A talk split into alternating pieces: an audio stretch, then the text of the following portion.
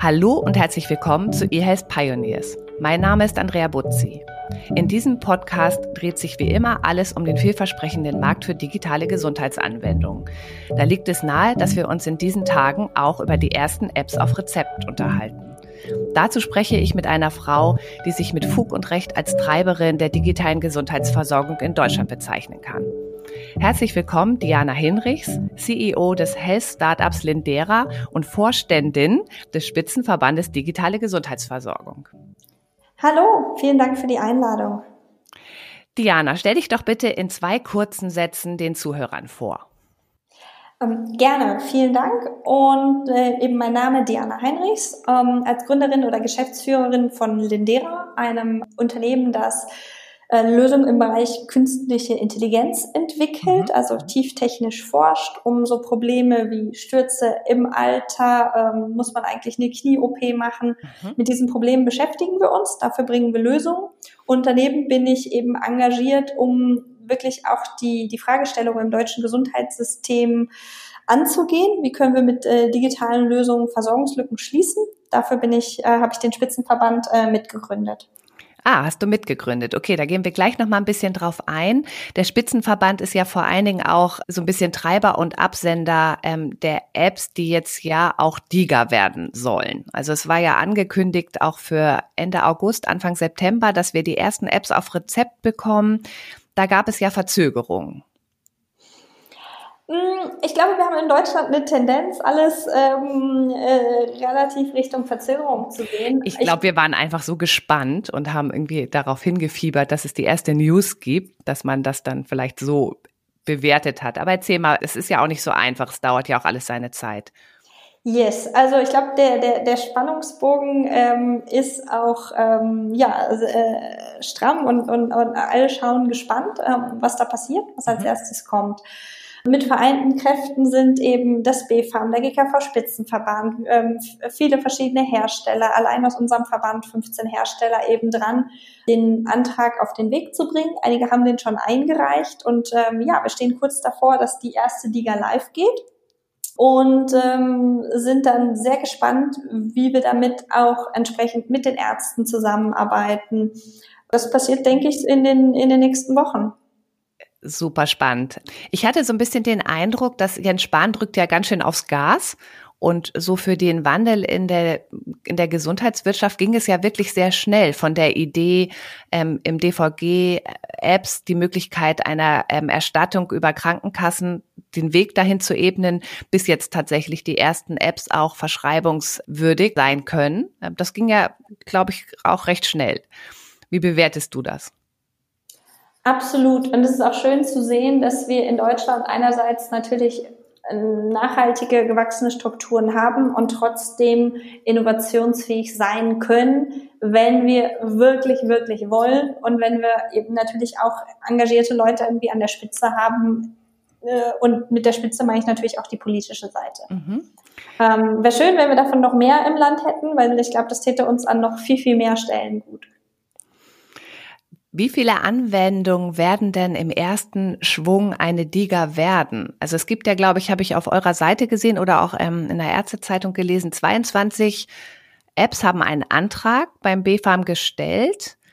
Wie denkst du, wird der Rollout jetzt aussehen? Wird es quasi auch nach Eingang der Genehmigungsverfahren immer wieder eine weitere App geben oder können wir uns da wirklich auf so einen ganzen Schwung freuen? Ähm, also die, die genaue Anzahl oder so, da sind die Medien wahrscheinlich besser äh, informiert, weil mhm. sie im ständigen Kontakt äh, mit, mit dem ähm, B-Farm stehen.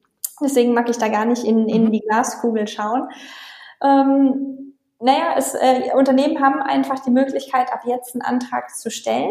Ähm, nicht alle machen die zur gleichen Minute am gleichen Tag, so dass wir sicherlich jetzt ab jetzt einen, einen fortlaufenden Strang an, ähm, an Anträgen sehen. Ähm, der Antrag ist natürlich mit den mehr als 160 Anforderungen ähm, absolut mhm. umfangreich. Mhm. Ähm, spiegelt natürlich dem wieder, dass wir hier wirklich über Gesundheitsanwendungen ähm, sprechen und äh, das auch für die für die ähm, Patientenversorgung entsprechend im Punkto Sicherheit Evidenzen auf einem höchst, auf höchstem Niveau liegen muss. Und ja, also wir sind sehr gespannt. Ich meine, wir haben in Deutschland die Möglichkeit, wirklich dieses Thema digitale Gesundheitsanwendung zu besetzen. Ich meine, die Suche haben wir an Google abgegeben, äh, den, den Supermarkt an Amazon. Mhm. Ähm, Alibaba kümmert sich jetzt um, äh, um, um ein ganzes Stück weit äh, von, von Bezahlungsdienstleistungen. Und ich denke, im Gesundheitsbereich haben wir die Möglichkeit, mit unseren Ansprüchen an, an Datenschutz, an, an Qualität, an Patientensicherheit aus Europa die Standards zu setzen mhm. und vor allen Dingen auch KI-Datenbanken aufzubauen, ähm, weil ähm, wir sprechen immer vom Bias, irgendwie jung und weiß. Und wir können halt hier eben schauen, mit also mit der Bevölkerung, die wir in Deutschland und dann auch aus Europa europäischer Perspektive haben, mhm. ähm, dass wir hier an den konkreten gesundheitlichen Problemen arbeiten und nach europäischen Standards Lösungen suchen. Mhm. Und das ist, glaube ich, in, in Berlin, in Deutschland, ähm, in ganz Europa eine unglaublich spannende Zeit, auch in Kombination mit der aktuellen EU-Ratspräsidentschaft. EU also vor, vor welchem größeren Eintritt wir da eigentlich stehen. Mhm. Was sind denn aus deiner Sicht die größten Hürden, eine App auf Rezept zu werden? Also der Antrag hat schon in sich und der ist umfangreich. Mhm. Das muss er auch sein. Wir müssen natürlich von Datenschützer mit an Bord nehmen, wir müssen die Ärzte mit an Bord nehmen, die Patienten ähm, Beauftragten und und und. Ähm, das ist eine Mammutaufgabe, weil ähm, alle Interessen sind äh, sind oder die meisten Interessen sind absolut berechtigt. Und diese zusammenzubringen, da sprechen wir natürlich nicht über eine, eine einfache App, da sprechen wir eine, über eine digitale Gesundheitsanwendung, die mhm. Medizinprodukt ist, den höchsten ähm, datenschutzrechtlichen Standards ähm, genügen muss, so, zu Recht.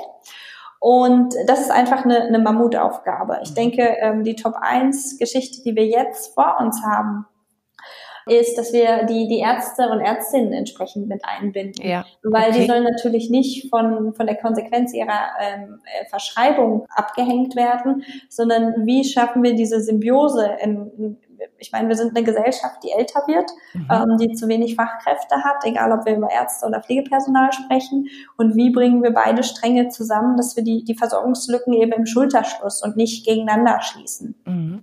Bleiben wir nochmal bei den also formalen Genehmigungsverfahren. Wenn jetzt ein Start-up-Gründer zuhört und sich vielleicht auch nochmal fragt, soll ich diesen Weg auch gehen?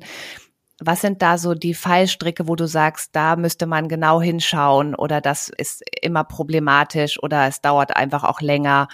Gibt es da irgendein so Learning, was du mit den Zuhörern teilen könntest? Ähm, ich glaube, es sind so drei sehr, sehr klare Punkte. Mhm. Hm, das, also wer jetzt anfängt, ganz klar sich mal wirklich mit den Formalien auseinandersetzen. Also es lohnt sich, den, die kompletten BFARM-Leitlinien vorab zu kennen weil wir, die jetzt schon, die schon vor dem Antrag gestartet sind, wir müssen jetzt sozusagen ähm, das, ähm, das, das Eckige durchs, durchs Runde bringen. Ähm, also Punkt eins wirklich die, die Formalien kennen. Punkt mhm. zwei eine klare Indikation. Also ähm, was gefordert wird, ist eine auf eine klare Indikation mhm. einzuzahlen. Ähm, und da hilft gar nicht so sehr die Breite, sondern welche Indikation ist es. Und Nummer drei, für diese Indikation eben das Evidenzkonzept machen. Und da geht es ganz, ganz klar um Fokus. Und klar, wenn, wenn man beginnt, dann hört man unglaublich viel, viel weitere Möglichkeiten, was, was man alles mit Technologie machen kann, ähm, was, was Patienten wollen. Nur für diesen Antrag ist der Fokus enorm wichtig. Mhm. Ist, glaube ich, sowieso grundsätzlich ein, ein Tipp, den ich auch jetzt schon in einem vorherigen Podcast gehört habe. Die Fokussierung in der Entwicklung einer digitalen Anwendung im Gesundheitsbereich tatsächlich vielleicht mit Blick auch auf diesen Indikationsfokus, den dann auch das DVG vorgibt. In den Fachmedien ist das Thema App auf Rezept ja auch schon behandelt worden und da war immer ein so ein bisschen kritisches Thema, dass es eventuell zu Problemen in der Preisfindung und in den Preisverhandlungen mit den Krankenkassen kommen könnte. Ist das so eine berechtigte Angst? Wie ist deine Meinung dazu? Also, mm, was heißt berechtigte Angst? Also, es sind so zwei Perspektiven, die man da zusammenbringt. Ähm, das natürlich, äh, Preise ähm, sind, glaube ich, immer ein Thema, was wunderbar Klicks bringt und, mhm. und, und Reibungsfläche ähm, wie auch um immer. sich dem Thema einfach mit einer Debatte zu nähern. Also das hatte ich auch genau. bei Kaya das Gefühl, als die ähm, auch ja ihre Preise erhöht haben für neue Kunden und tatsächlich ja auch ein Medizinprodukt dann waren und keine Lifestyle-App da war ja eine starke Debatte plötzlich eingetreten und ich glaube, das brauchen wir auch, um zu erkennen, dass es halt nicht um eine, ne, eine weitere schöne App auf meinem Handy geht, die ein Lifestyle-Produkt ist, sondern ein Medizinprodukt, was auch teure Studien und Evidenznachweise erbringen muss und auch wirklich wirkt. Ne? Absolut. Und das ist eben die, ähm, die, die andere Seite der Medaille. Mhm. Wir müssen wirklich dahin kommen, ähm, ich meine, wir wollen alle nicht das Billigfleisch ähm, und, und sehen, haben über die letzten Monate sehr, sehr klar die Konsequenzen ähm, in, in, in, in Absolut. Bild und Ton gesehen. Und wenn wir über unsere Gesundheit sprechen, ähm, dann sind die Anforderungen absolut berechtigt Richtung Medizinproduktklasse 2a, ähm, die höchsten Datenschutzanforderungen, alles hier in Deutschland. Und ähm, auch, dass wir entsprechend Spitzentechnologien, also nicht nur die Qualitäts- und Anforderungen und die Dokumentation, sondern hier auch wirklich Spitzentechnologien mhm. mit einbringen. Und wie sehr uns das hilft, hier an vorderster Front zu sein, sehen wir ja auch gerade in, in Richtung Corona und Impfstoff. Ich meine, wir können stolz sein, dass wir in Deutschland ein so forschungsintensives und gleichzeitig auch unternehmerisch starkes Land sind, das mhm. hier eben federführend mit ist. Und das können wir eben auch bei digitalen Anwendungen sein. Nur hier geht's eben, Gesundheitsversorgung ist eben nicht, nicht der Wühltisch. Also ich finde es auch manchmal ganz interessant. Ich glaube, das gibt es ja auch in vielen anderen Bereichen.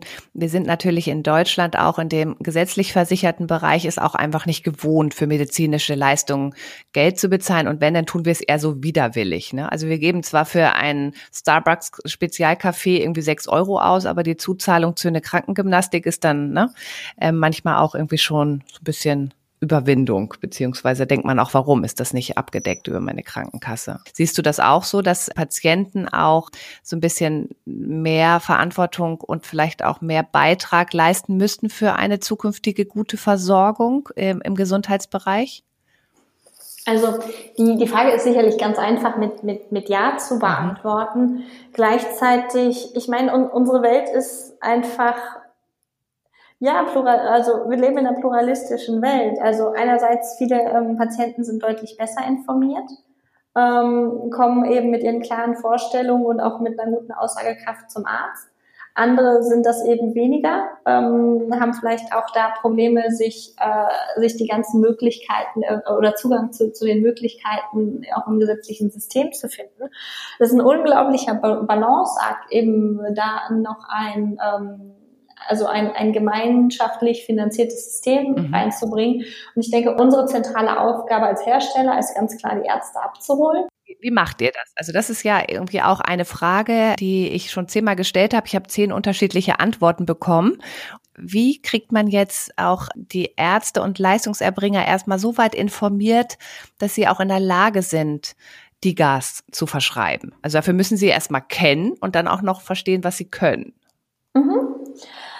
Also erstmal, also wir sehen, also wir wissen, dass der Diga-Launch ähm, und der Start jetzt mit der Einbindung der Ärzte steht und fällt. Ähm, es sind verschiedene Komponenten, die da reinbringen. Das eine ist, Ärzte informieren, dass wir irgendwie eine Fortbildung machen können und die auch entsprechend als Fortbildung für, für Ärzte ähm, gilt. Anerkannt also, ist. Mhm. Ja, absolut. Diese, äh, das ist eine Hausaufgabe, an der wir dran sind. Nummer zwei, ganz klar die, die ganzen ähm, Verbände, egal ob wir eine KBV, eine Ärztekammer, ein Hartmann-Bund, äh, die, die, Vereinigung der jungen Ärzte, die super engagiert sind, ähm, äh, dass wir die entsprechend alle mit einbinden. Mhm. Ähm, dritter Punkt, aktuell ist ja per Gesetz eigentlich so nicht, nicht vorgesehen, dass der Arzt die, die Ergebnisse erhält. Also Muster 16 wird ausgestellt, mhm. ähm, dann kann der Patient sich die DIGA freischalten und geht. Ähm, mhm. Das ist auch vom Prozess eigentlich der gleiche Prozess. Der ähm, Patient bekommt äh, eine Tablette verschrieben und dann stuckt er sie zu Hause runter. Und wenn alles gut geht, meldet er sich nicht wieder, also genau. weil er wieder gesund ist.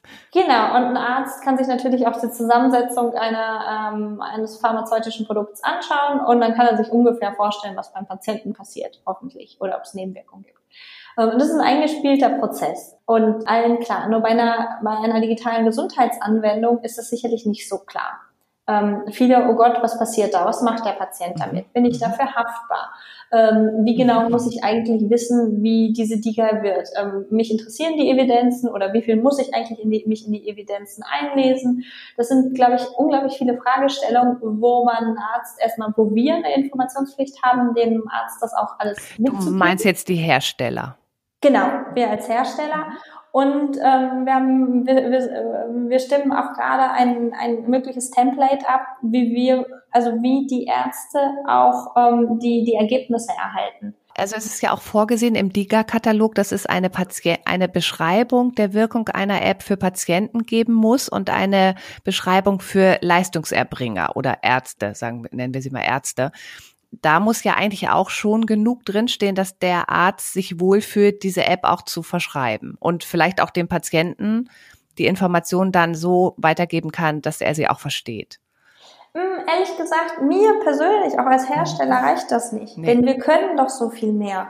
Wir sind ja nicht die Tablette, die runtergeschluckt Mhm. wird und dann ist es eine Blackbox, was da im Körper passiert. Und dann hat, kann man höchstens auf die, auf die Studien referenzieren, ähm, die, die davor in der Forschung passiert sind. Wir haben ja die Möglichkeiten, ähm, die Ergebnisse unserer Anwendung zur Verfügung zu stellen Mhm.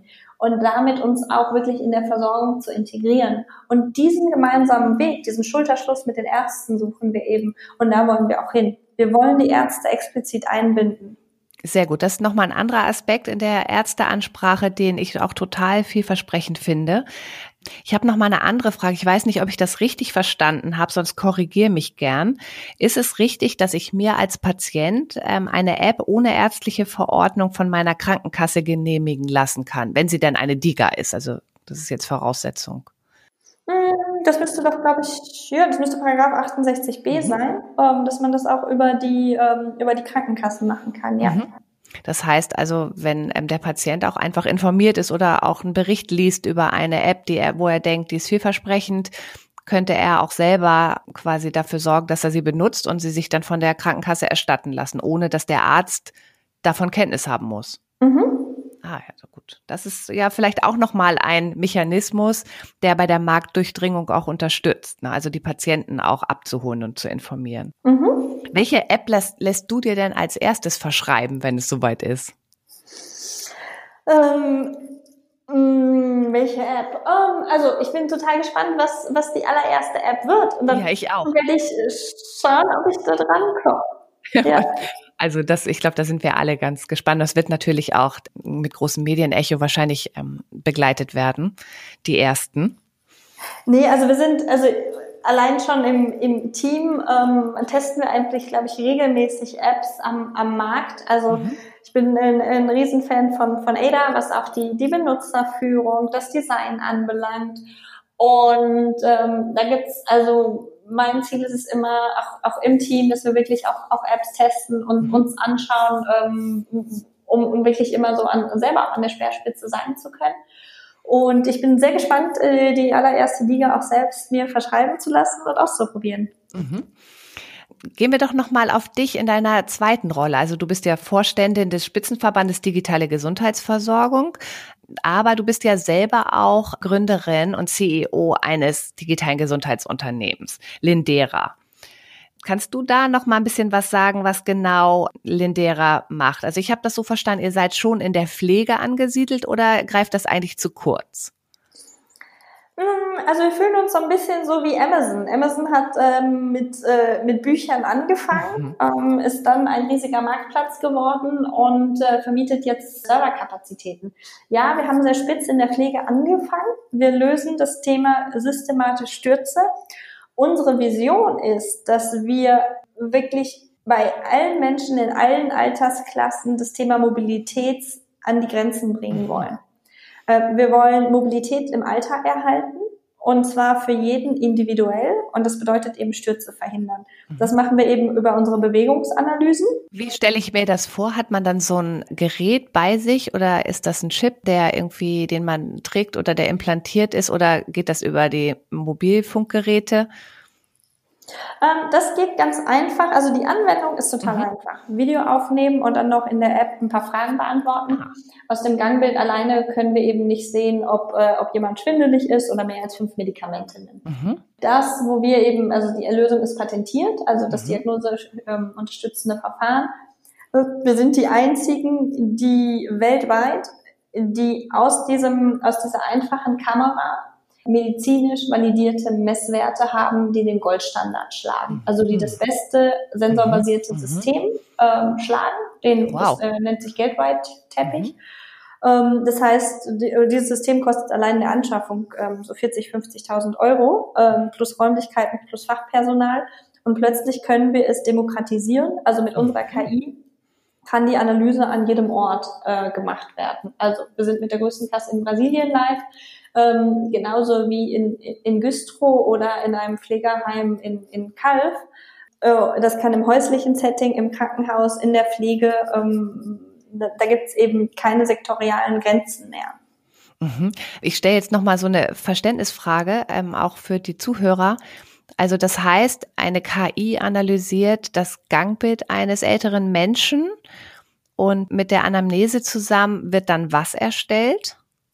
Hm, also wenn wir uns mal das ganz klassische geriatrische Assessment anschauen, mhm. würde ein Arzt, also ein geriatrisches Assessment zur Sturzprävention, würde ein Arzt einen Patienten bitten, sich auf den Stuhl hinzusetzen, vom Stuhl mhm. aufzustehen, ein paar Schritte zu gehen, eine mhm. definierte Einheit an Metern, äh, sich wieder hinsetzen und dann würde er noch weitere Fragen stellen, eben zum Wohnumfeld, zum Befinden, zu den Vorerkrankungen und und und. Ähm, führende Orthopäden und Pflegekräfte haben uns äh, und auch Therapeuten gesagt, Minimum 45 Minuten dauert dieser mhm. ganze Prozess. Okay. Ähm, und wir haben dies eigentlich über, also über das Smartphone abgedeckt. Also Video mhm. aufnehmen ähm, dauert bei uns vielleicht jetzt 20 Sekunden, bei den Senioren dauert der Gang 30, 40 Sekunden, egal ob mit Rollator, mit Gehstock. Anhand dessen können wir alle entscheidenden medizinisch relevanten Parameter auslesen ähm, in der Geriatrie, Schritthöhe, Schrittlänge, Schrittgeschwindigkeit, wie ist die Rumpfbeugung, ist das Gangbild symmetrisch, ähm, gibt es eine Neigung zu einer Seite, ähm, all, all diese Sachen. Und anhand dessen genau die Risikofaktoren beschreiben. Also anschließend werden eben noch ein paar Fragen in der App beantwortet. Ähm, wir können dann ähm, die Risikofaktoren individuell beschreiben und eine individuelle Maßnahmenplanung machen und für die Altenpflege auch konkrete Anleitungen geben, also in, in Gruppeninterventionen die Patienten überführen, so dass die auch ähm, nach Anleitung umgesetzt werden können. Ah, okay. Und ähm, gibt es da auch schon Evidenznachweise? Yes. Also wir haben ähm, also verschiedene Publikationen, auch in ja, renommierten Journals mit entsprechenden, also Impact-Faktor äh, an, an die fünf ausgegeben. Ähm, also wir haben unsere Messpräzision ähm, äh, eingereicht, also ähm, gegenüber dem, äh, die Validierung gegenüber dem Gateway-Teppich. Wir haben die Sensitivität, Spezifität nachgewiesen. Ähm, wir haben über 25 Einrichtungen hinweg gezeigt, wie wir das Sturzrisiko ähm, um, um 11 Prozent ähm, mhm. senken. Also in diesen ganz Klasse. verschiedenen mhm. Dimensionen ähm, mhm. haben wir eben die, die Evidenzen, äh, vor allen Dingen auch gemeinsam mit der Charité, ähm, mit der Forschungsgruppe Ger äh, Geriatrie generiert ähm, und sind jetzt auch sowohl mit der Charité als auch mit weiteren äh, Universitäten da in verschiedenen ähm, äh, Forschungsprojekten. Mhm. Dann steht ja eurer äh, Genehmigung als DIGA nicht mehr viel im Weg, oder? Ne, also das Runde muss weiterhin durch das Eckige. Ähm, das ähm, ist natürlich auch für uns eine, äh, eine, eine Herausforderung.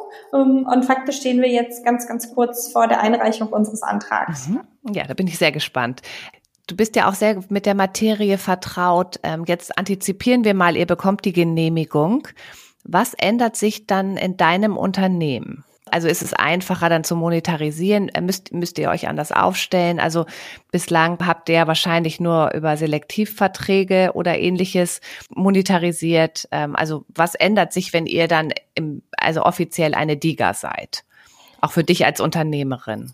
Ja, also äh, Regelversorgung ist, also es ist erstmal eine Verlässlichkeit und, ähm, und, und eine wirklich Planbarkeit ist ja wahrscheinlich auch schon mal ein gutes Gefühl, dass man weiß, ähm, man kann in Zukunft auch das Businessmodell ähm, stabil halten.